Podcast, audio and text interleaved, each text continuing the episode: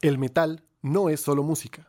En A lo Bestia discutimos aquello que rodea una canción o álbum de metal más allá de la música. Cada semana abordamos diferentes temáticas desde lo más común hasta lo más raro para descubrir la influencia que recibe y ejerce el metal en el mundo. Si no hablamos de metal, hablamos de rock. Y si no hablamos de rock, simplemente hablamos. En este podcast hecho ¡A lo bestia! Señoras y señores, gente de todas las latitudes de este planeta, vuelve con ustedes a bestia podcast. ese. Después de una buen, buenas y merecidas vacaciones, estamos de nuevo aquí con ustedes, cumpliendo con nuestra cita semanal de entregarles un poquitico de cosas relacionadas con la música. Y pues, como ustedes ya bien lo saben, estamos aquí estos cuatro pacientes hoy cumpliendo con la cita. El señor Daniel Rivadeneira, viejo Dani. ¿Qué dice don profe? ¿Cómo vamos? Ahí, ahí vamos, ahí vamos, ahí vamos. Don Manuel Benavides, ¿cómo me le va? ¿Qué dice la gente? ¿Todo bien? Aquí desde una nueva locación. Sí, está estrenando locación y estamos grabando de día, que eso hace rato tampoco lo hacíamos, ¿no? Pues hay tanta luz allá. Sí. Y el señor Sebastián Pozo con ustedes, viejo Sebas, ¿cómo va todo? Bien, acá. Bien sabrosón grabando esto. Sabroso, es, es que un domingo, ¿no? Nosotros grabando un domingo aquí, mañanero. No, la locura, ¿no? Mañanero por lo de... Estamos madrugando, ¿no? ¿A quién Y se le ocurre? Madrugando al mediodía, dice el Madrugando al mediodía, sí. No, un domingo. Esto es, un- esto es una especie de, de blasfemia, de herejía. Pero bueno, estamos acá retomando lo que sería la segunda parte de esta temporada 2022. Con muchas cosas para contarles, muchas cosas para compartirles. De entrada, un especial saludo a todas las personas que nos escuchan, que nos han seguido en redes sociales, que eh, nos estuvieron preguntando que, que nosotros, que, que dónde andábamos. No, ya, ya volvemos, Y que ya nos han aguantado Que se han aguantado nuestro silencio. Eso es una buena ausencia. Sí, eso es, o sea, la- las personas que se aguantan el silencio de otra quiere decir que lo estiman, es decir, ustedes nos han esperado, quiere decir que nos llevan muy bien, muy bien la buena. El día de hoy, para no extendernos tanto, ustedes saben que después de vacaciones siempre llegamos como relajados, entonces empezamos con temas un poco light. Hoy vamos a retomar una de esas, viejas opciones de, nuestros episodios, que es hablar de temas caspa, pero con bandas no tan caspas. Y como ustedes vieron en el título del episodio, pues hoy vamos a hablar del death metal norteamericano, que obviamente es uno de los pilares fundamentales del, metal moderno y de donde, desde donde surgieron muchísimos corrientes, eh, vertientes, estilos. Eso también fue un caldo de cultivo sumamente importante para lo que entendemos y conocemos hoy día como metal.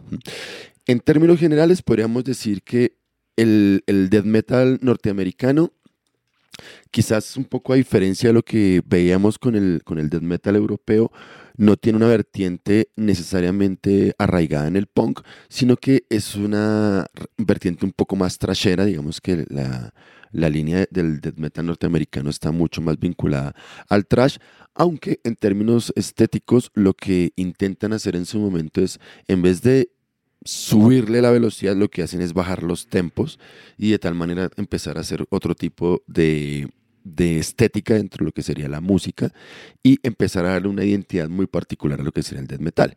Si uno habla de death metal, necesariamente aquí tendríamos que mencionar un montón de bandas que para nuestro quehacer diríamos que son bandas casposas, ¿cierto? Entonces diríamos con, con Possessed y, y- y su álbum por allá del, del 85, que es como una de las, de las piedras fundamentales del death metal norteamericano, de las pocas bandas del Bay Area que ya no necesariamente está en la línea del trash, sino que empieza a hacer unas cosas un poco distintas, pero definitivamente la escena que va a marcar el, el escenario dentro del death metal va a ser la escena de, de Tampa, con todo lo que ocurriría allí a principio, a finales de los, de los 80 y principios de los 90 en el estudio Morris Sound y pues bajo la batuta del señor Scott Burns quien produce y a quien hemos mencionado aquí un montón de veces siendo justamente una de, las figuras más importantes y de alguna manera que va a darle una identidad a lo que sería el death metal norteamericano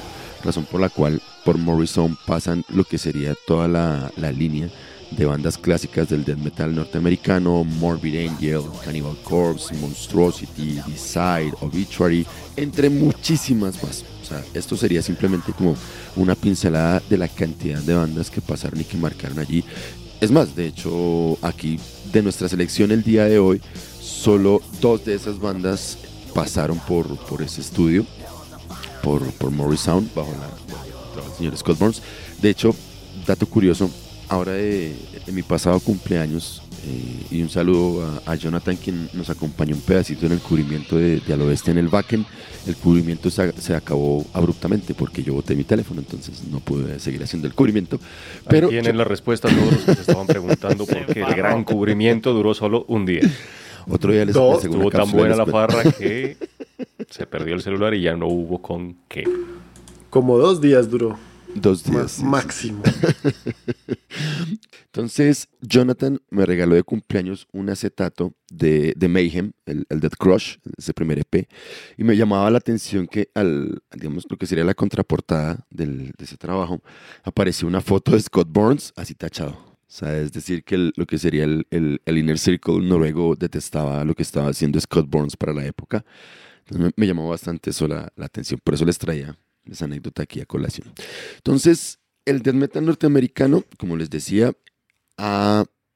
incluso desde sus inicios, no ha sido tan claro en lo que sería un estilo o una, ¿cómo decirlo? Una estética o quizás algún sonido particular como de pronto sí lo tiene el trash, sino que uno encuentra, incluso en esas bandas pioneras, encuentra una gama bastante, bastante amplia de lo que sería el death metal o lo que de alguna manera se asumió, pienso yo, se asumió como death metal. O sea, todo lo que para ese momento no era clasificable era death metal.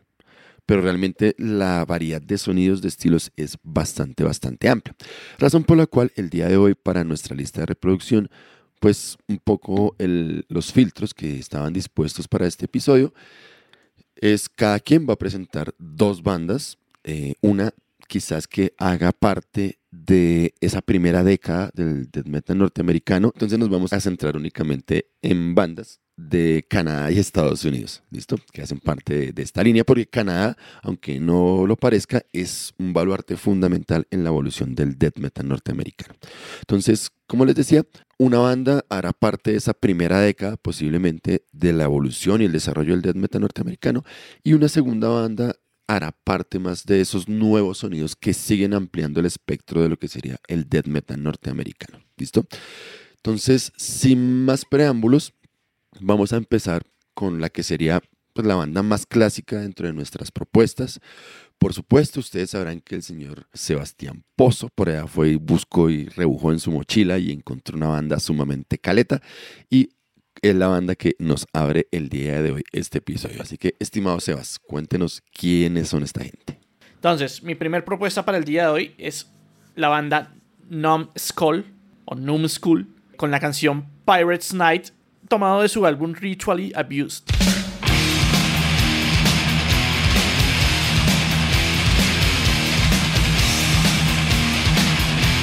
Esta es una banda, como ya dijo Cami, caletísima.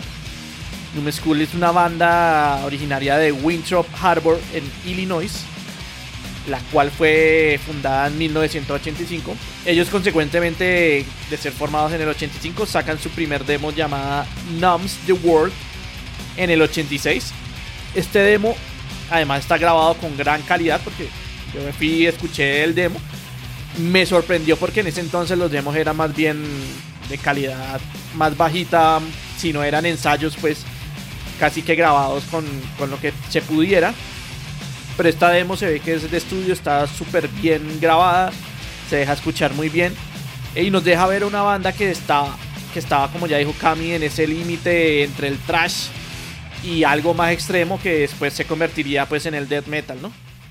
Como era pues lo normal en las bandas de la primera ola del death metal como Possessed, Mantas o Massacre. Ellos con su segunda demo llamada Trash to the Bone ya logran firmar con un sello y pueden grabar el álbum debut Ritual Abused en el 88, que nos muestra una banda ya con una velocidad incrementada, con skunk beats, o sea, con tupatupas que ya rayan en, en el blast beat, y una voz más desgarrada que ya los aleja del thrash metal, ¿no? La alineación para este Ritual Abused, primer álbum debut de ellos, sería Rob Charrier en el bajo, Skip McGullam en las voces, Eric Saylor en guitarra, Tom Bratner en guitarra y Jeff McGullam en la batería. Del grupo no se encuentra mucha información en internet, más que pues fue una banda de las pioneritas, de esas que hicieron el salto entre, entre géneros y que pues tuvo gran acogida con su primer disco. La canción Pirates Night habla claramente sobre piratas esperando la hora de atacar y saquear a quien sea que se les atraviese como una horda de destrucción en alta mar. Tres años después de, de este disco, en el, que fue del 88, y luego de grabar algunos demos más y dos splits, lanzan su segundo álbum en 1991 que se llama Future Our Terror, el cual pues la banda, en el cual la banda ya tiene un sonido mucho más marcado por el death metal. Se escucha ya más grave, más denso, como decía Cami, esa tendencia a, bajar el tempo, no la agresividad, sino como el tempo, porque igual siguen habiendo blast beats y todo eso, y hacerlo todo como más denso, más cavernoso. Se les escucha en este disco. Sin embargo, la banda nunca pues nunca se le, se le siente que abandona ese flow trashero que tiene, ¿no? Lleno de tupatupas y esto, como les digo, estos skank beats. Y una cosa curiosa es que este disco, el segundo Future Our Terror, nunca fue lanzado oficialmente. O sea, la banda lo grabó, lo mezcló y por ahí como que lo distribuyó entre ellos, pero oficialmente nunca salió. Y sería además el último disco con el que la alineación original eh, grabaría antes de que todo miembro fundador abandonara la banda. Sin embargo, esta banda siguió con otros miembros y grabaron un tercer álbum llamado When Suffering Comes con una nueva alineación en el año 1996 y pues tristemente se separarían ese mismo año. El nombre Numb Skull significa persona estúpida. lo que yo digo que vendría siendo como lo que le decimos acá, cabeza de chorlito. Y ya, ahí les dejo esta bandita, ¿la conocían? Pero ni, por asomo. Pero ciertamente todavía guarda resto de trash. Sí. Es un dead bien trashero. sí, lo que les decía, me, gustó harto la propuesta porque está bien en ese, en ese limbo. ¿En el tránsito? Sí, o sea, en, donde realmente son trash o son, son dead, o sea, está ahí una mareja extraña. Y digamos que me gustaba que Sebas mencionaba Mantas, porque es justamente esas bandas también que están en ese, en ese limbo entre, entre ser trash metal o ser ese, esa nueva línea del death metal de finales de los 80, ¿no? que pues para quienes no saben, Mantas fue el, germen inicial de lo que posteriormente sería Death. Entonces es importante tener esa, esa, referencia allí. Entonces, dentro de esta línea clásica, porque de hecho es, es bien importante entender que el death metal norteamericano se nutre muchísimo del trash. No es únicamente el trash el que le va a dar vía y el que le va a dar salida a esa expresión musical, a esa complejidad que se quería proponer dentro de esa línea de lo que sería llamado el death metal norteamericano. Y en algún momento aquí hablábamos de una banda que definitivamente es una insignia dentro de esa línea del metal un poco más técnico, un poco más progresivo si se quiere. Y en su momento hablábamos de, de Atheist, pero quizás la banda que más se lleva los, los créditos frente a esa línea evolutiva y progresiva del death metal sería la siguiente propuesta que la tiene el señor Daniel. A mí como no me dejaron presentar Death, pues también traje una banda recaleta. Ay, no, pero ahí verá. ahí verá, ahí verá. que se llama Cynic. Yo le paso... Marica, tan cínico, wave Ojo, que ya, en una ocasión sí le habíamos dejado presentar a, a Death y con, y con sí, sí, sí, yo sé, no, yo sabía que no iba a entrar, era por tomar del pelo. Si yo le les cuento la anécdota, con mi segunda propuesta les cuento la anécdota de lo que me pasó por presentar eso. Pero bueno. Si, si yo le acepto a usted, marica, hasta el resto, estos dos manes me echan de este podcast. Se acaba esta mierda así. bueno, entonces mi propuesta es una banda que se llama Cynic con su tema I'm But a Wave 2 del su álbum debut Focus.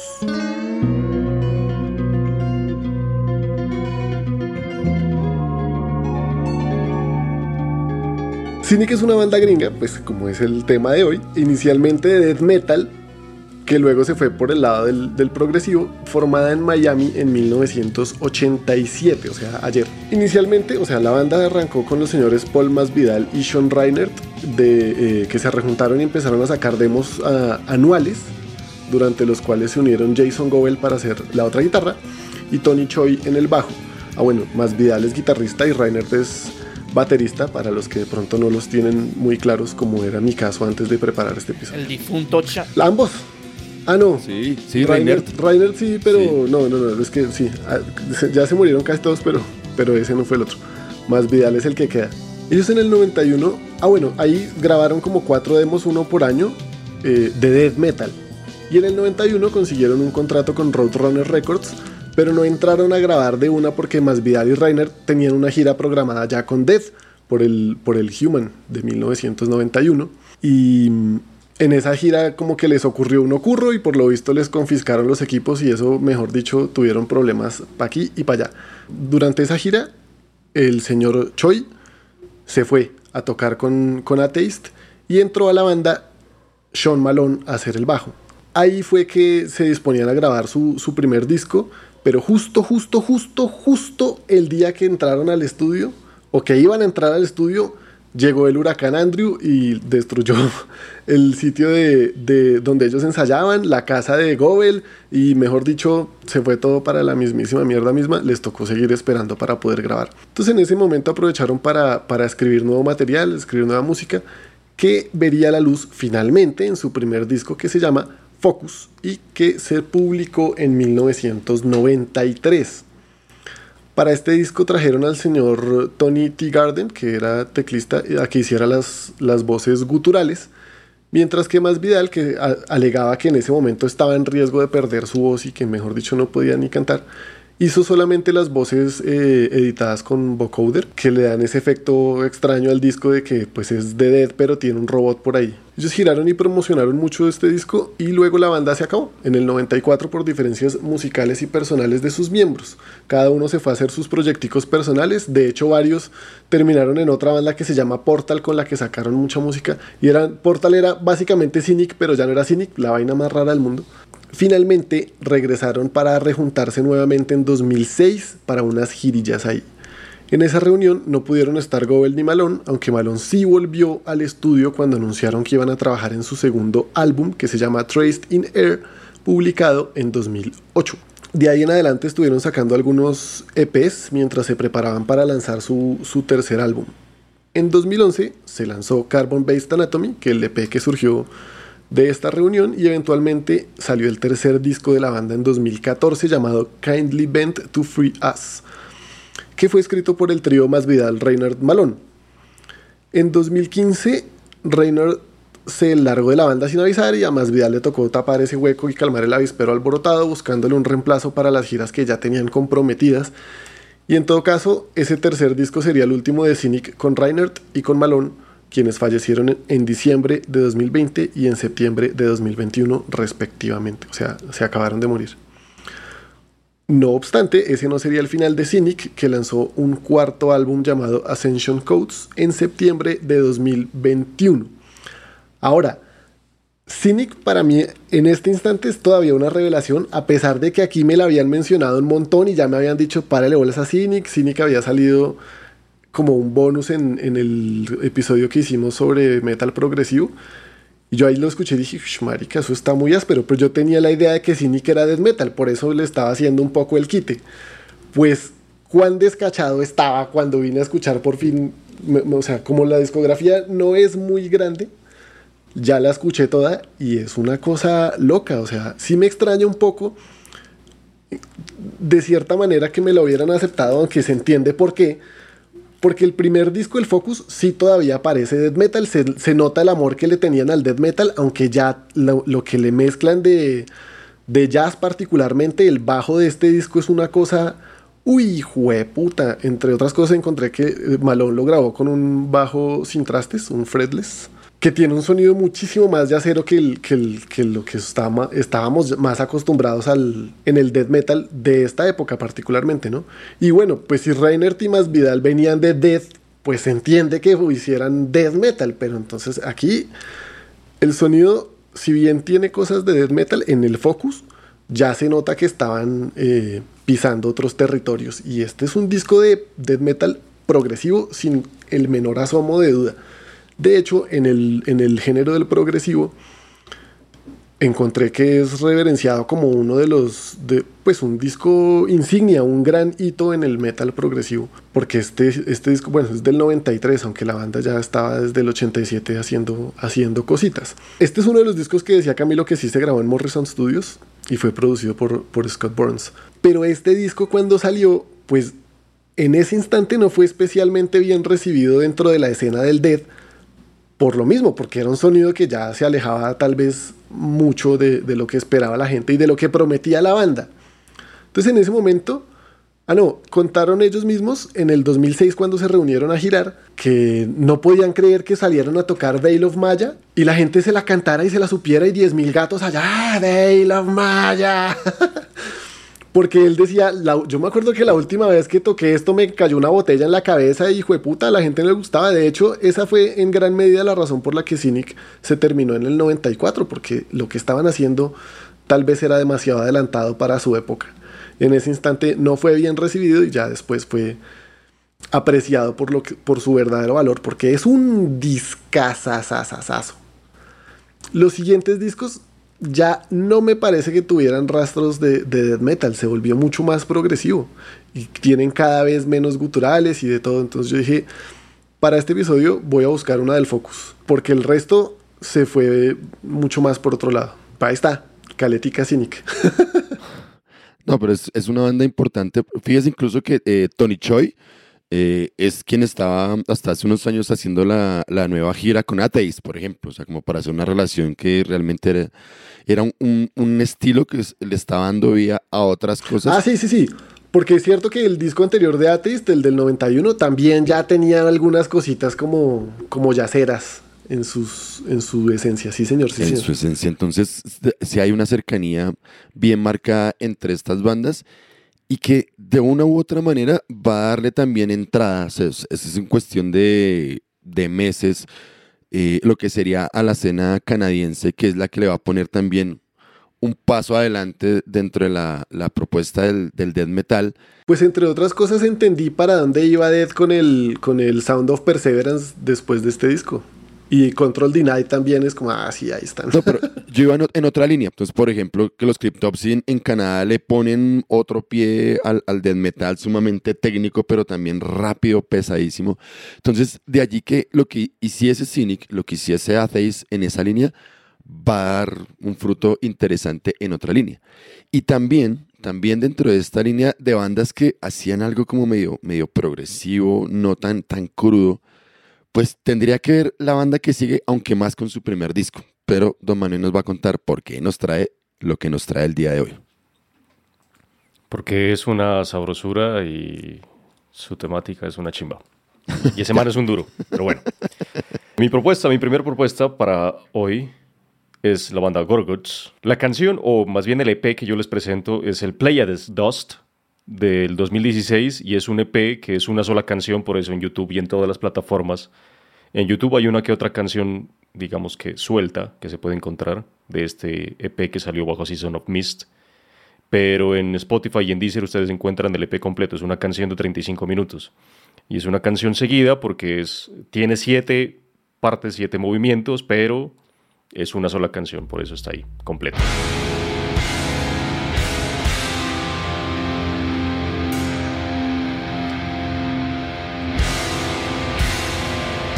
Gorguts es una banda que se formó en Sherbrooke, en Canadá, es en, el estado de Quebec. Se formó en el 89 y para temas uh, lo bestiarios, el mismo 89 sacaron su primer demo, hicieron dos demos de hecho.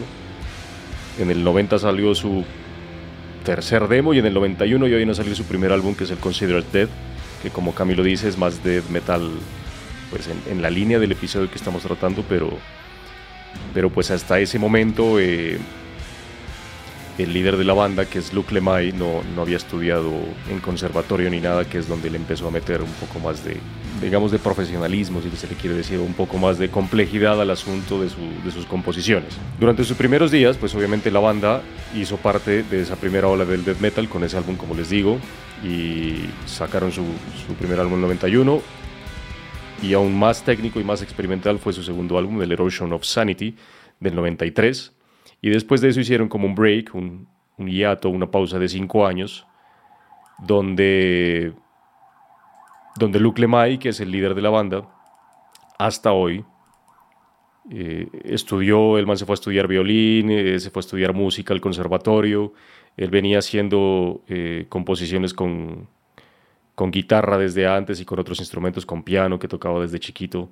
En su casa pues siempre hubo eso y de parte de su familia materna siempre han sido músicos y por eso tuvo ese, esa influencia. Pero después de cinco años volvió y volvió con otra formación incluso. Este man es el único obviamente miembro original, pero pues es el líder y el dueño de la banda. Y eh, en el 98 sacaron su tercer álbum, Obscura, y para este entonces pues Gorguts había estado ocupado expandiendo y redefiniendo ese lenguaje del death metal allá en Canadá y sobre todo en esa área de Quebec, ¿no? En el 2005, más o, bueno, no sé si en el 93, precisamente cuando, la misma, cuando tuvo la misma formación, se trasladaron a Montreal, que también es en Quebec, pero ya no en su condadito de Sherbrooke inicial. Quebec, obviamente ya se, trasladaron allá a, a, Montreal, pues porque es la capital, y Quebec... Eh, se había convertido en un, en un foco del death metal técnico, sobre todo en Canadá, ¿no? Cryptopsy nació de ahí, eh, Neuraxis, Beyond Creation es una banda que es de allá también, que es una de las modernas, que ya ha salido del podcast, creo, pero pues por eso no. Y es algunas de las que han salido allá. Voivod no es de allá también y no es por el estilo. También. Y en Canadá hay un montón. Eh, sé una.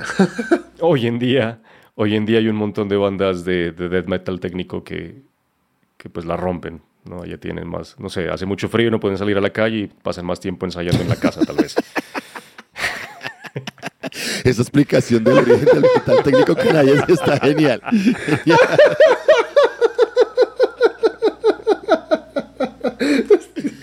puta. En, en, teorías, teorías, a lo bestia, esa, el origen del... Es domingo, es domingo, todo bien.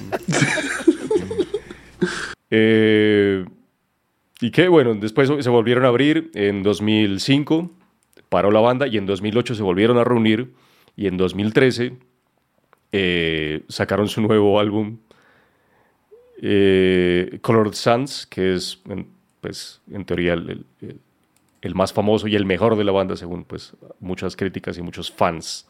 Fanses. Esta nueva formación, que es la que está actualmente desde el 2008 cuando se reformó la banda hasta, hasta el día de hoy, han sido los mismos, más de una década son los mismos, que incluyen a Colin Marston, que había tocado en Behold the Octopus, y Colin, Colin Marston, de hecho, es el productor de, la, de, los discos de la banda. O sea, Luke Lemay es el que compone y Colin Marston es el que, el que hace toda la producción, ingeniería, máster, mezcla, etc.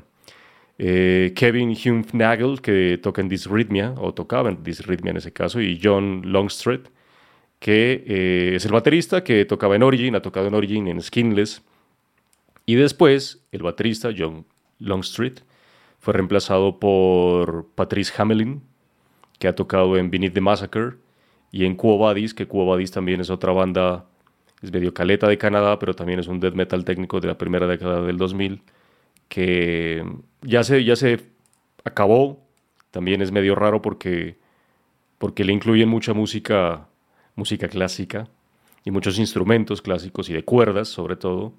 Eh, pero han, han, salido todos esos integrantes, han ido a formar parte de otras bandas ahí de, de la era. Y ya en el año el 2016, que fue su, último, su última producción, sacaron su Pleiades Dust, que es una obra experimental porque es una pieza musical que se basa conceptual y líricamente en La Casa de la Sabiduría, que es una biblioteca medieval con sede en Bagdad y que pues fue un un boom, fue un gran centro de conocimiento en la, era, en la edad de oro del Islam, allá en Bagdad, con sus muchos avances científicos y varios campos del aprendizaje. Y el mismo Luke, Luke Lemay, comenta que es una historia sobre curiosidad, mentes brillantes y, lamentablemente, sobre cómo el hombre destruye grandes descubrimientos y logros, debido a que después de pues, la historia, cuando, como eso era de la, del Islam, cuando se acabó el imperio otomano, entonces pues fueron a invadir allá y empezaron a destruir todo, y hoy en día, pues con toda la invasión directa, toda esa vaina se perdió, pero bueno.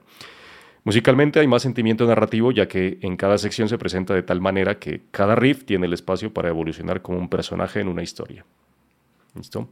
La portada de este disco, si la pueden ver en YouTube, que es donde sale, pues porque no hay, no hay videos como tal, simplemente es un, un, lyric, un lyric video, no, sino es el video sobre la imagen. Fue creada por el polaco Zbigniew Bielak, que es el que hace las portadas de Ghost sí se les puede parecer alguna portada de Ghost, sobre todo al último. El arte es similar, uno eh, digamos que encuentra la similitud y la relación.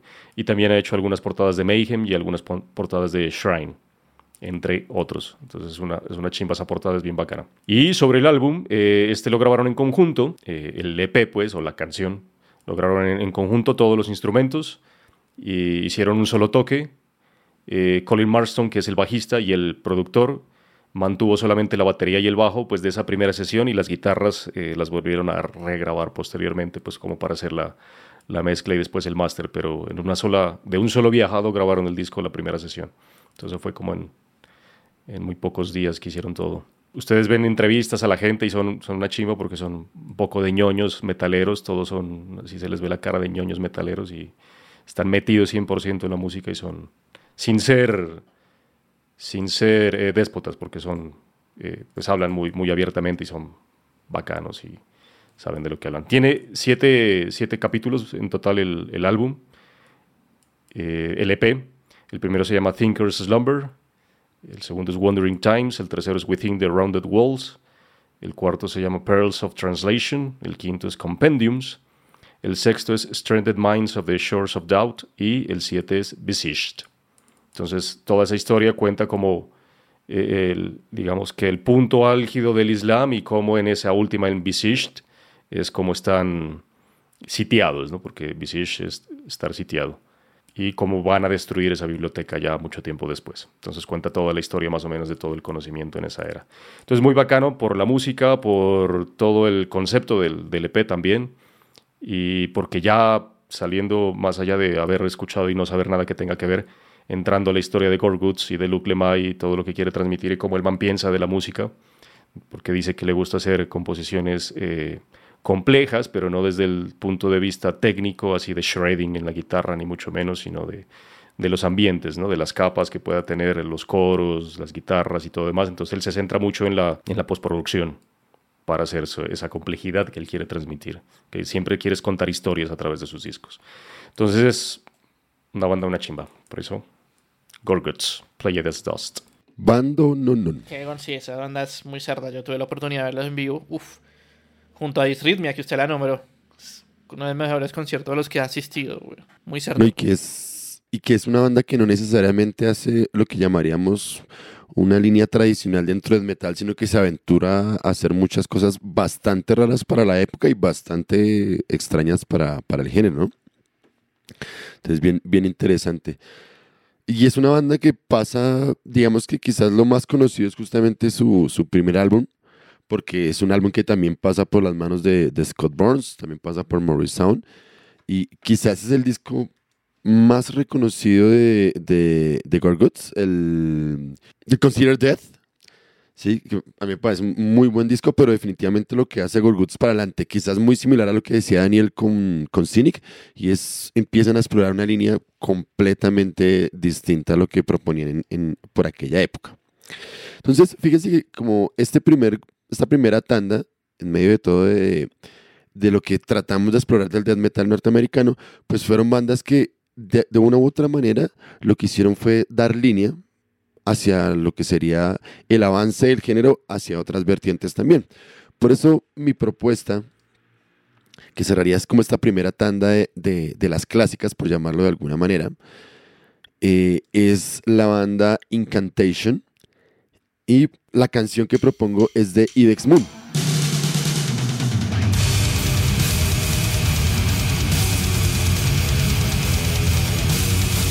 Si bien Incantation de hecho tiene música bastante reciente, tiene un, álbum recién, recién sacado también y valga la aclaración, viene a Colombia en los próximos días. Vamos a ver si el presupuesto nos da para poderlos ir a ver. Entonces, Incantation es también una de esas bandas en esa línea del death metal norteamericano que explora lo que posteriormente se llamaría ese doom metal sumamente oscuro con notas muy largas, o sea, la, prolongación del asunto, tiempos muy lentos. Eh, la voz, por ejemplo, no necesariamente tiene que ver con lo legible, sino justamente trata de generar como esa atmósfera de monstruos, esa atmósfera oscura. Entonces creo que Incantation para mí es también de esas bandas que tienen un lugar particular dentro de, de- ese cuadro del death metal norteamericano, pero que infortunadamente ha pasado muy de agache, o sea, como muy, muy, rezagada frente a lo que su trayectoria y también su legado al, al metal implica. Entonces, de esta canción de Ivex Moon, esta canción pertenece a su disco Upon the Throne of Apocalypse de 1995. Entonces, que entre otras cosas, este álbum es básicamente el mismo primer lanzamiento de ellos que se llama Mortal Throne of, the, Nazarene. Entonces, son básicamente las mismas canciones. ¿Qué es lo que ocurre? que cuando Incantation graba ese primer trabajo, ellos quedan sumamente insatisfechos con lo que fue la parte de producción del disco, toda la, la grabación, eh, todo lo que se trabajó allí. No quedaron contentos con ese disco y deciden, por darle una justicia propia a su música, deciden volver a grabar esas mismas canciones, darles un, nuevo orden al disco y eso es lo que termina siendo este Upon the Throne uh, of the Apocalypse que es entonces, es como un mismo disco hecho dos veces, pero este sí suena un poco más a lo que ellos querían para la época, un disco mucho más crudo, mucho más oscuro, como les decía, abriendo esa, esa línea de lo que sería el, doom metal. Entonces, la formación de este disco es eh, en las guitarras y las voces, quien es eh, básicamente pues su miembro más importante, podríamos decir que no, uno de sus miembros más importantes, perdón. Eh, está Jim Rowe en, las- la batería, Dan Camp en el bajo y John McEntee, McEntee, y John McEntee, quien es el, dueño del aviso aquí del asunto y quien es quien ha estado la mayor parte del tiempo con, con Incantation y los diferentes trabajos. Básicamente que es el único miembro original que queda de esta, de esta formación. Ese disco sale bajo Relapse Records, que valga también en este momento la aclaración, quizás dos de las disqueras sumamente importantes que dan salida al death metal norteamericano. Es por un lado Roadrunner, que si miramos por ejemplo el primer disco de Cynic, el primer disco de Gorguts, salen bajo Roadrunner. Y el otro sello importante estadounidense en esa línea sería Relapse Records, quienes también empiezan a darle salida a todo ese metal underground que se estaba produciendo en los Estados Unidos. Entonces son, son dos menciones que me parecen relevantes allí. Y Incantation hace parte justamente de las bandas de, de Relapse, que si casi todo lo que salía con Roadrunner tenía un sello sónico identitario que sería lo que sea Scott Burns, por el lado de, de Relapse dan la cabida a que todos esos sonidos, toda esa gama un poco más amplia pueda ser allí. Un poco lo que Manuel en algún momento decía, lo que hace hoy día Season of Mist, ¿no? que le da salida a esos otros sonidos, a ese tipo de bandas, pues Relapse lo hizo en su momento con, con muchas bandas, entre ellas Incantation. Entonces, la canción que, que les propongo de todo ese disco me parece interesante porque se puede apreciar justamente lo que sería la vena de lo que venía siendo el death metal para, para esa época, pero a su, a su vez van abriendo otro tipo de, de ambientes dentro de lo que sería el death metal, ¿cierto? Unas partes un poco más cadenciosas, un poco más lentas, que permiten que, por ejemplo, la voz haga también ese tipo de, de notas prolongadas, de sostenidos, para darle esa atmósfera oscura que ha caracterizado particularmente Incantation, ¿cierto? Es, para la época perfectamente pudo haber entrado en una especie de black metal ahí raro como lo es Absu de la línea norteamericana, ¿no? Pero pues para ustedes el día de hoy esta banda es sí clásica, cl- clásicas sabrosas, digo yo, entonces Incantation con su Ibex Moon. Y así cerraríamos esta primera tandita de las bandas clásicas.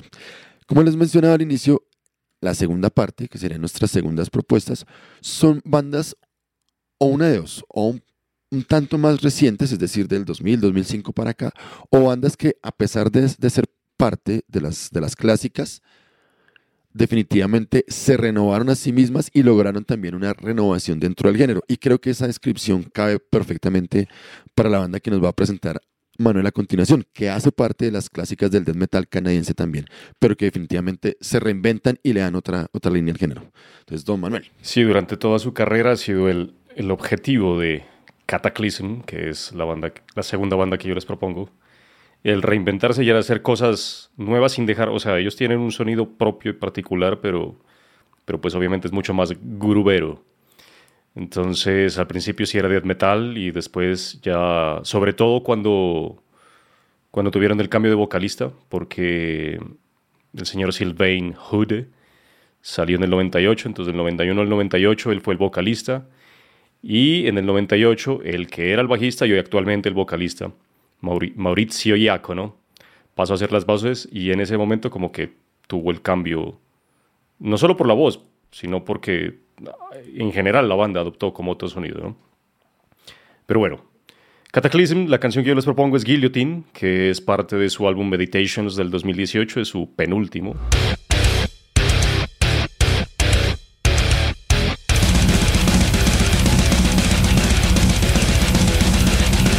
Este álbum salió bajo Nuclear Blast, ¿vale?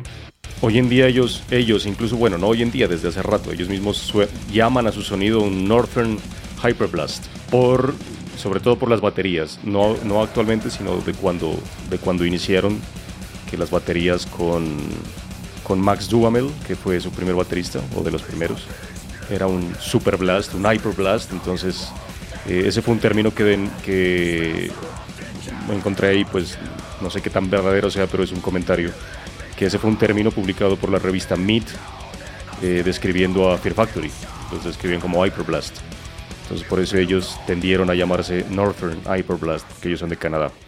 Eh, la implacabilidad y la ética de, Cataclysm han creado pues una, una, reputación abrumadora y positiva dentro de sus fans, fanses, que tiene una carrera pues ya de más de 20 años porque es una banda que nació en el 92 en Montreal, en Quebec, precisamente de donde nacen todo eso. Esta es otra banda que nace de allá en el 92.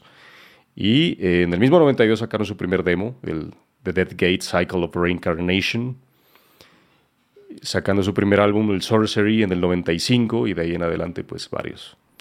Temple of Knowledge, que es en el 96, Victims of This Fallen World del 98, The Prophecy en el, en el 2000, Epic 2001, Shadows and Dust 2002, Serenity and Fire 2004, eh, In the Arms of Devastation 2006, Prevail, que es uno de los más famosos también 2008, Heaven's Venom, Waiting for the End to Come, que ese álbum, el Waiting for the End to Come, eh, ganó el álbum de heavy metal del año en el 2016 en los, en los Juno Awards, que son los equivalentes al Grammy gringo en Canadá. Y ya después de eso, pues los recientes, ¿no? Of Ghosts and Golds, que también fue nominado, a Meditations y On Concrete del 2020. Siempre han tratado de, de, tener un sonido particular, como les decía, sin, pues, sin importar nada, pero siempre han tenido esa, esa, crítica encima que ellos la han manejado de esa forma, ¿no? O sea, tienen un sonido particular, no, no quedándose en el death metal eh, clásico y haciendo bandas alternas, ¿no? Aquí en el episodio de... En uno de los episodios recientes de esta temporada que Sebas presentó a Exdeo, Exdeo también es prácticamente los mismos Cataclysm, porque son Mauricio Iacono, que es en el bajo, está ahí, Jean-François de, que es en las guitarras, también está ahí, Stéphane Barbet también está ahí, que toca el bajo, y, e incluso eh, Max Duhamel, que es un ex baterista de Cataclysm, pues también es un ex, ex Deo, que tocaba las baterías ahí. Entonces, eh, tienen otra, esta es una, una, una línea netamente historia romana, pero pues también son un poco más gruberos ahí, ¿no? Y sí, Cataclysm yo los vi en, en, el, en el Toneladas, en el crucero. Eh, en vivo también son una chimba. Y aquí han venido, no sé si una o varias veces, pero han venido. Ahí Andrés, le, saludos a Andrés, por cierto, ahí, a él le gusta harto Cataclysm, ahora que me acuerdo. Y el álbum es, habla, eh, ese, este álbum principalmente eh, habla sobre historias o conceptos personales de la banda que les pasan, sobre todo a Mauricio, que es el, quien escribe las canciones, y esta canción en particular, Guillotine, él dice que, que, es, o sea, es guillotina, ¿sí? corta cabezas, y es, trata sobre todo sobre la, sobre la traición, eso sobre lo que trata la canción. Entonces es como una historia personal, él no dice específicamente quién, pero eh, que dice, yo no olvido nada. Dice, pueden pasar dos, tres, cuatro, cinco años, pero volveré al asunto y, y de alguna manera, eh, él no dice me vengaré, pero pues eh, en inglés él dice, if you get me, I will get you back. Entonces, si, me haces algo, pues digamos que te lo haré de vuelta. En algún momento, en algún eh, punto de la, historia. No será nada violento ni nada por el estilo, pues porque es algo que él no quisiera, a menos de que no tenga otra opción, pero eso no es lo que quisiera, pero, pero sí de alguna forma va a tomar cartas sobre el asunto si es que alguna vez le hacen algo. Entonces, guillotina, pues precisamente eso, la, letra de la canción dice que cabezas rodarán, la justicia será servida. Entonces la guillotina precisamente hace eso. Entonces ese análisis de, de esa analogía entre esas, dos, entre esas dos cosas. Entonces la canción trata sobre traición. Cataclysm Guillotine de su álbum Meditations del 2018. De Cataclysm, pille que ahí. Yo conocí a ellos por una, un, un video compilatorio que yo había comprado, que era de Nuclear Blast, un DVD. Pero ese DVD venía con una versión de esta canción de Awakener y era súper lenta, weón. No sé, no sé por qué. Y, y mucha gente se que conocía la banda era por esa versión, sabiendo que pues la, la original era más rápida. Entonces no sé si eso fue una confusión de, de, cuando sacaron el video y dejaron esa vaina en la exportación, se les, se les bajó todo y se les, se les alentó la canción. O qué, pero pues siempre me pareció curioso eso, ¿no? Cuando yo escuché años después la canción original, yo es como, uy, marica, pero esta canción no era como más lenta. Pero hace como parte de la mística de, de, ese video, ¿no? Porque yo también, o sea, yo conocí a Cataclysm por The Awakener. Y me parecía, aparte el vocalista muy frito ahí, torciendo los ojos y ahí haciendo su bailecito ahí maquiavélico el man. Muy chistoso y todo. A, a, aparte que el video me parece un poco cómico, ¿no? Con el monachito tipo Buffy la casa vampiros y cosas de esas. Pero sí, pero cuando uno escuchaba la versión de, o sea, digamos que la, la, edición del disco de esa misma canción, uno queda completamente desconcertado porque en el video quedó tan mal y quedó tan lenta cuando la canción original es muchísimo, o sea, el disco es mucho más rápida, ¿no? Pero creo que hace parte de, la mística del, del, asunto, ¿no? Le hace esa obra de, de oscuridad a Cataclysm para esa época, ¿no? Porque incluso los temas de los primeros discos de Cataclysm son más ocultismo y más cosas por esa línea, mientras que ya cuando, con, cuando Mauricio Giacono asume la dirección básicamente de Cataclysm, cambian completamente el contenido lírico de, de, de la banda que ya sean como cosas mucho más sociales y otro tipo de, de, intereses allí particulares. Para mí Cataclysm ha sido una banda difícil, honestamente diciéndolo. O sea, tengo mis canciones, que me guste, que me guste la banda, no, no podría decirlo, pero sí tiene sus canciones que digo, esta canción me parece muy bacana de la banda y, y, y merece, merece escuchar. Pero es una banda muy particular, definitivamente creo que lo que decía Manuel. Estos manes tienen la posibilidad de haberse reinventado sin fracasar en ese intento, que muchas bandas les pasa, ¿no? Como que tratando de buscar nuevos sonidos, se quedan por allí en el camino. Y justamente, justamente hablando de, de nuevos sonidos, de bandas que llevaron el espectro uniéndolo quizás a otros géneros o trayendo otros géneros al death metal, como se quiera leer ese asunto, puedo decir que esta es una de, mis bandas favoritas como de esa nueva era del death metal y entre otras cosas tengo que decir que es uno de mis vocalistas favoritos actualmente de metal. Entonces, Daniel, por favor, haga los honores con la siguiente Tan banda. Así, pues imagínese que la, la, siguiente banda que va a presentar, yo confieso que este tema a mí me da duro, no conocía muchos aparte de Death, y cuando le dije a Camilo, Camilo, ya salió Doth, y me dice, no, marica, ¿cómo lo va a dejar presentar de edad? Me echan a lo bien, no, no hay derecho. Y yo, no, pero es, es, que se escribe DAD con doble A, que como solo se diferencia en una letra, es, y me insistía, huevón, no, no le puedo dejar presentar. De, yo, pero huevón, le estoy hablando de otra banda, hasta que cayó en cuenta y me mostró que tiene el disco ahí de la que, del que voy a presentar, y me toma el pelo, mírelo, diciéndome, ¿cómo lo va a dejar presentar de, si es DAD? Que me parece que se pronuncia DOT, sí, según leí por ahí. DOT.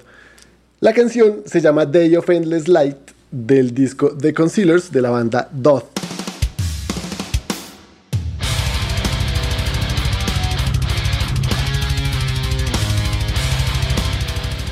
Doth es una banda de Atlanta que existió inicialmente como Dirt Nap entre el 2000 y 2004 antes de que cambiara su nombre oficialmente. La banda empezó con los señores Eyal Levy y Mike Cameron, dos panitas que venían tocando en sus banditas desde el colegio y que eventualmente entraron a Berkeley en Boston, pero que se salieron fue a hacer Lucas. Entonces en 2004 lanzaron a puro pedal, o sea, self-released, porque ahora se me están olvidando todas las palabras en español. Eh, su álbum debut llamado. No, me ¿ah? encanta esa traducción, self-release a puro pedal. A puro pedal. La, el, su disco debut que se llama Futility. Después consiguieron contrato con, con Roadrunner, que Camilo ya mencionó que le, le jala duro a, este, a, estas bandas. Y en 2007 salió eh, su debut con Roadrunner, que se llama The Hinderers. En plenas giras de shows importantes se les fue el que era su vocalista hasta ese entonces, el señor Sean Farber, y lo reemplazó como oficial el que era su reemplazo de mientras tanto, el señor Sean Z, que en realidad se llama, se me fue el nombre ahorita, ya les digo, Satorsky. Sean Satorsky. Sean Satorsky. Ahí, ahí no entendí qué clase de trato hicieron Century Media Records y Roadrunner Records, pero por un acuerdo que hicieron fue que en 2009 lanzaron su tercer disco, The Concealers, que es el que estamos presentando hoy, del que sale esta canción. Curiosamente, durante la gira de este, de este disco se encontraron con Cynic en esa reunión que estaban haciendo ellos en 2000, de 2006 a 2009, pues. Y como un dato curioso que a nadie le importa, luego de, este, de la gira de este disco, ella Levy y Emil Wrestler, que era el, el otro guitarrista de la banda, lanzaron un disco instrumental por su cuenta con Magna Carta Records que se llama Avalanche of Worms y en el que la batería la hizo el señor Sean Reinert. Ahí está. Estaban bien relacionaditos. En 2010, ya completamente pasados a, a Century Media, lanzaron un cuarto disco con el mismo nombre de la banda, o sea, el disco se llama Dot, y desde ahí no se había vuelto a saber prácticamente nada de la banda hasta Orinitica, que en este año anunciaron que están preparando nuevo material y que en agosto 2, o sea, hace un mes de hoy, 4 de septiembre que estamos grabando, dijeron que Kerim Lechner de Septic Flesh les iba a hacer la batería y cuatro días después avisaron que Emil Wrestler ya no iba a ser parte de la banda. Pero entonces ahí, ahí están hablando de que, de que pues van a seguir con Sean Satorsky en la voz, ella Levy en la otra guitarra, Jeremy Kramer en el bajo y este baterista nuevo que, que van a traer. Ahora, como les digo, yo pues de este tema no sabía mucho, entonces me puse a buscar listas de bandas de death metal norteamericana, encontré esta, me puse a escuchar varios, encontré hartísimos que decían como banda de death metal cristiana de Norteamérica y yo, ¿qué? No, no me cuadraba nada, entonces, no, pues no va a presentar una de esas, no hay derecho. Y con estas dos escuché un par de canciones y dije, puede ser por acá, esta sí me gustó harto, entonces le, le mandé a Camilo. El, la única canción que tiene video de este disco de Concealers, que es Day of Endless Light. Y ahí sí me dijo, marica, esa es una de mis bandas favoritas. Y yo, pues, huevón, entonces ¿cómo me va a decir que, que, si, que si se parece a Death? ahí está entonces. Doth con Day of Endless Light. Muy bueno, bastante bueno. De hecho, yo le decía lo de, lo de Satorsky porque él canta en otra banda que a usted le gustó en su momento. De hecho, usted votó por de sus bandas que le habían gustado el año pasado, que es Insanum. La banda que hacía con el loco de, de Dragon Force, con Joy Jordison. O sea, este man Leclerc, Sí. Joy Jordison, todos esos manes. Él es el vocalista principal. ¿Este era el vocalista? Ya, vea usted. Si no acá en cuenta eso. Eso no miré. Ahí está las relaciones. Entonces, muy buena banda. A mí personalmente me parece que es una banda que no- lo, que ha sacado no tiene disco malo. En esa misma línea, sí. Fíjense, la anterior banda iba como por la línea del, del, del, groove. Digamos que Cataclysm ha hecho también su, su acercamiento entre el death metal y el groove. Eh, Doth va por esa misma línea. Y aquí mi propuesta, que es la siguiente, tiene que ver también con una banda que sigue rescatando el trash, pero sigue metiéndole muchas cosas death metal y sigue dándole otra, otra mirada al género en lo que sería hoy día. Y es la banda Revocation. Y entre el montón de canciones que me encantan de Revocation, preferirme con la más reciente. Sí, Todas son sí. buenas, güey. O sea, garras hoy, hueputas. Sí. Me voy a ir con la que menos conozco, que es la más reciente. Entonces, de hecho, fue estrenada hace un par de meses nada más. La canción se llama Diabolical Majesty, que hace parte de lo que es. Bueno, lo que va a ser su más reciente en producción, porque esto fue. Me quedé yo con la. Con la, con la inquietud si es un sencillo, aunque la canción aparece en el, en el álbum. El disco va a salir próximamente, el, el 9 de septiembre está proyectado el lanzamiento y se llamará Nether Heaven.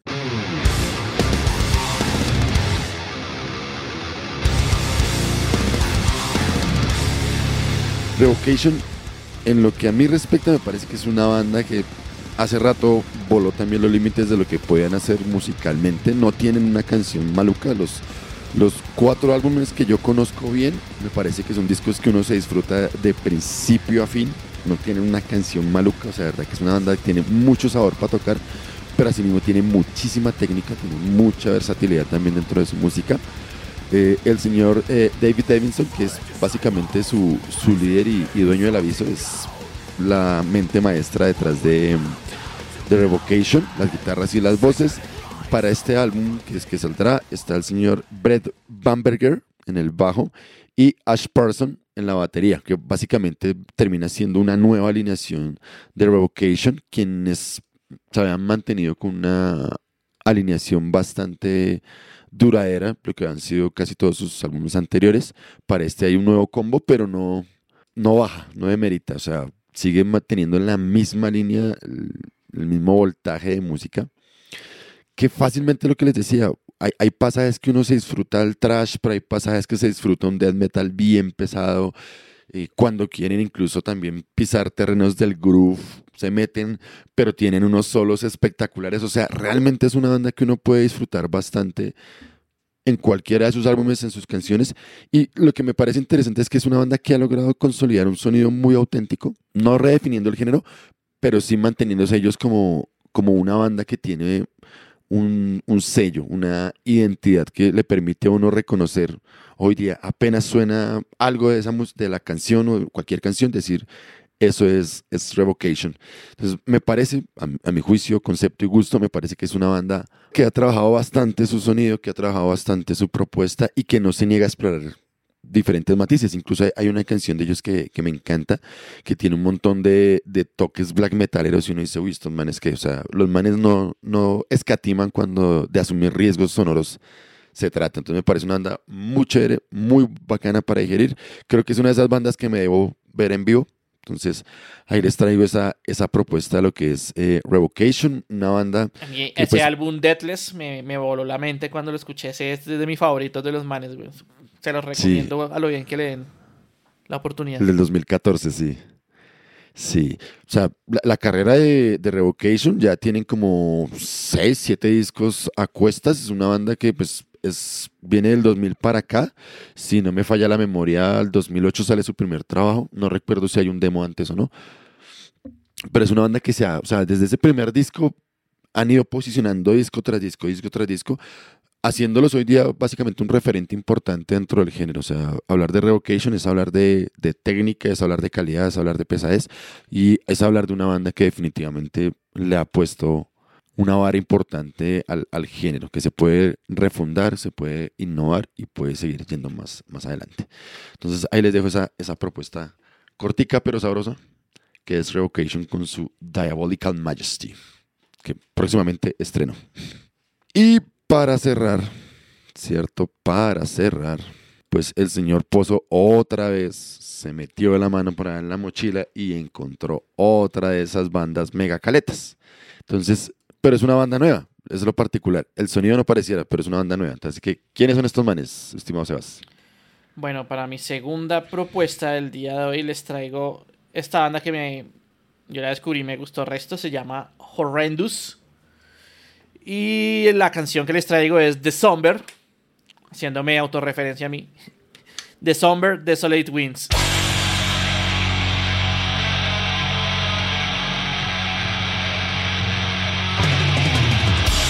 La banda fue formada en 2009 por los tres miembros fundadores eh, que se llaman Jamie Knox, Matt Knox, estos dos son hermanos, y Damian Herring, los cuales pues atendían a la misma universidad e impulsados por un resurgimiento en el sonido clásico del género del death metal y fusionando tanto la corriente americana como la corriente sueca y la europea, graban su primer demo llamado Sweet Blasphemies en ese mismo año de 2009.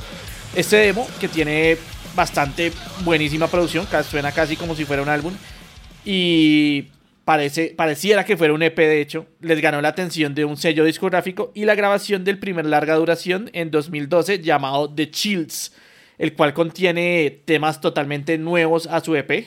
Si contiene los temas totalmente nuevos, ninguno que se haya incluido en su anterior demo previo. Y es de este disco que les traigo el tema eh, Somber, Desolate Winds, contando el line-up pues, con estos tres miembros fundadores que ya les nombré. Y es una banda que, como les digo, suena a un death metal viejo, pero uno no, se uno no puede definir si es death metal americano de Florida o si es death metal sueco. Y lo chévere es que esta banda no se quedó en esto. Digamos, este fue un disco que ellos quisieron hacer como, marica, queremos sacar todo eso que tenemos, las influencias que tenemos. Pero desde este disco la banda emprendería su camino para conseguir un sonido y estilo propio. En el segundo disco, Ecdisis ya casi que parece una banda nueva. Sale ya en 2014. Y vemos a la banda desligándose ya del sonido de nostalgia, incorporando elementos más de jazz, y el siguiente disco, el tercero, que se llama Anareta del 2015, ya vemos una banda con elementos más progresivos y un sonido mucho más propios, enfocados en melodías y complejidad armónica, también teniendo pasajes lentos más inmersivos. Yo quería traer una canción de la Anareta, pero me decidí por el primero, porque pues para... Pensé, no había visto las, las propuestas de mis otros compañeros, entonces pensé que nos íbamos a dedicar más como en el sonido old school del death metal y eso. Entonces por eso propuse fue esta. Sobre el estilo de la, de la banda, eh, Jamie Knox dice, tocamos lo que sentimos y nos encanta desafiarnos a nosotros mismos, entonces con el tiempo y a medida que mejoramos como músicos y compositores, nuestro interés musical tropieza con nuevos territorios y creo que nuestro sonido evoluciona naturalmente. No queremos estancarnos simplemente porque es aburrido, no estoy interesado en repetir nada y me gusta pensar que nuestra creatividad ha dado nuevas formas a nuestro sonido, así que dejamos que nuestras ideas fluyan sin prejuicios y esto ha funcionado bien. Parece que las bandas creativas de metal están comenzando a aparecer ahora, las lo cual es genial, ya que durante mucho tiempo parecía que las bandas nuevas estaban principalmente interesados en la adoración. Pero eso la convierte en un género cojo.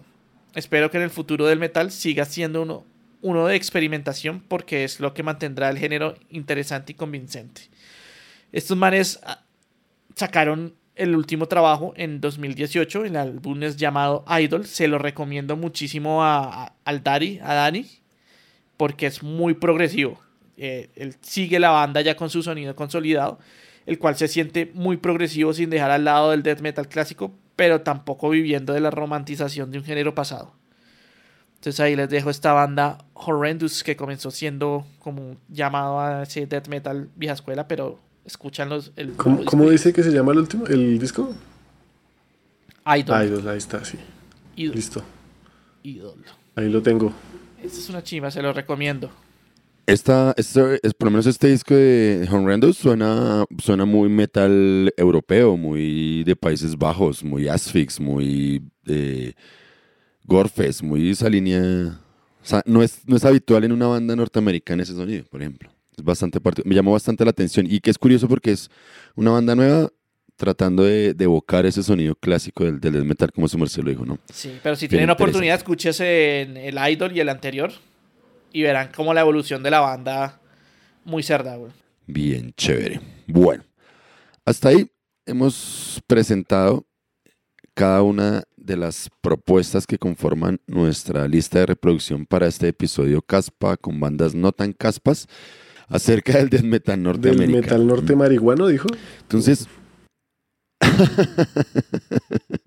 entonces, la pregunta para irnos y hacer el cierre de esto y es para ustedes, ¿ustedes creen que realmente el death metal norteamericano cabe en una sola etiqueta? No, porque cada banda que salía de, dentro del género de las clásicas siempre tenía algo que la, que la, que la diferenciaba de, la otra. Digamos que eso es una característica que tenía el death metal vieja escuela, que era muy, muy, muy distinto entre las bandas, pero llegó un momento como a mediados de, antes de mediados del 90 que ya empezaron fue a aparecerse, entonces ahí se estancó un poquito, pero no duró mucho ese estancamiento y ya después en el 2000 vuelve a resurgir el death metal con todas sus nuevas corrientes, entonces nunca se me ha dicho que el death metal se haya realmente estancado. Porque de esas, de esas nuevas se me hace que tienen un sonido mucho más melódico, ¿no? Como que se trajeron cosas del, del melodete europeo. Y del core, de alguna manera también hay por ahí cositas que hacen que se... Eso a las bandas gringas nuevas, a, al 80% de cualquier género, el core les influye. Lo que pasa es que, bueno, sí, no, pero es que el core ya lo habían implementado el death metal desde sus inicios. Suffocation tenía mucho de hardcore, de la escena hardcore de, de Nueva York. Entonces yo creo que ese elemento core siempre estuvo y Obituary suena muy hardcore también. Entonces yo creo que más bien el metalcore y el deathcore cogieron eso y lo explotaron. Y dio un paso siguiente, que es lo que dicen que la influencia de todas estas bandas. Yo, yo tengo una de esas ideas locas que a veces me pasan por la cabeza, es, de alguna manera, al death metal le pasó lo que, igualmente en los 90 lo que se llamaba el rock alternativo.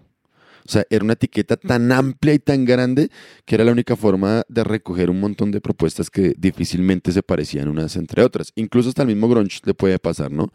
Es una etiqueta bastante amplia donde no hay una banda que se parezca mucho entre sí una con la otra.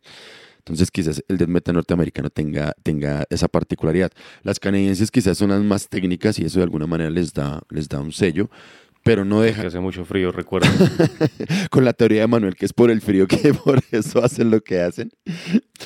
Pero sigue siendo también un espectro muy, muy amplio, ¿no? Porque uno piensa, en, por ejemplo, en Anvil, que es una banda canadiense bastante vieja, pero los manes ya tenían otra propuesta en, en, en mente y que en realidad fue muchos años después que realmente se les dio como el, crédito que merecían. Y así ha pasado con, con, varias bandas, ¿no? Como que están en esa colada que no es, no es clara de identificar, pero nosotros no vamos a hacer eh, el día de hoy la tarea de desmantelar ese, ese asunto del género y, toda la situación, como diría Jonathan, eso nos daría para, para una maestría en género. Entonces, dejémoslo para ese momento. Recuerden buscarnos en, en nuestras redes sociales, ¿cierto? En Facebook, en Instagram, en YouTube para que nos sigan, ¿cierto? Allí dejen sus comentarios si tienen alguna otra bandita así chévere de death metal que valga la pena incorporar a esta lista, pues nos, las, lo hacen saber, nos lo hacen saber allí por, por, las redes sociales. Recuerden que nuestro cuartel general es en Simplecast, ¿cierto? Entonces es eh, a lo bestia podcast. Punto simplecast.com. Punto simplecast.com, se me olvidó. Ya. Hace rato no lo hacemos. Recuerden que encuentran eh, también los episodios en Google Podcasts. Google Podcasts, Apple Podcasts, Deezer, TuneIn, Stitcher, donde quieran. Donde quieran, ¿cierto? Amazon Music. Spotify. y las listas, las listas de reproducción en Spotify, Deezer y YouTube respectivamente. ¿Listo? Entonces... Síganos, compártanos, qué rico volver a estar con ustedes, volver a compartir con ustedes, que nos vuelvan a acompañar en, en, lo que resta de esta temporada y no olviden que aunque estuvimos de vacaciones, este podcast sigue siendo un podcast hecho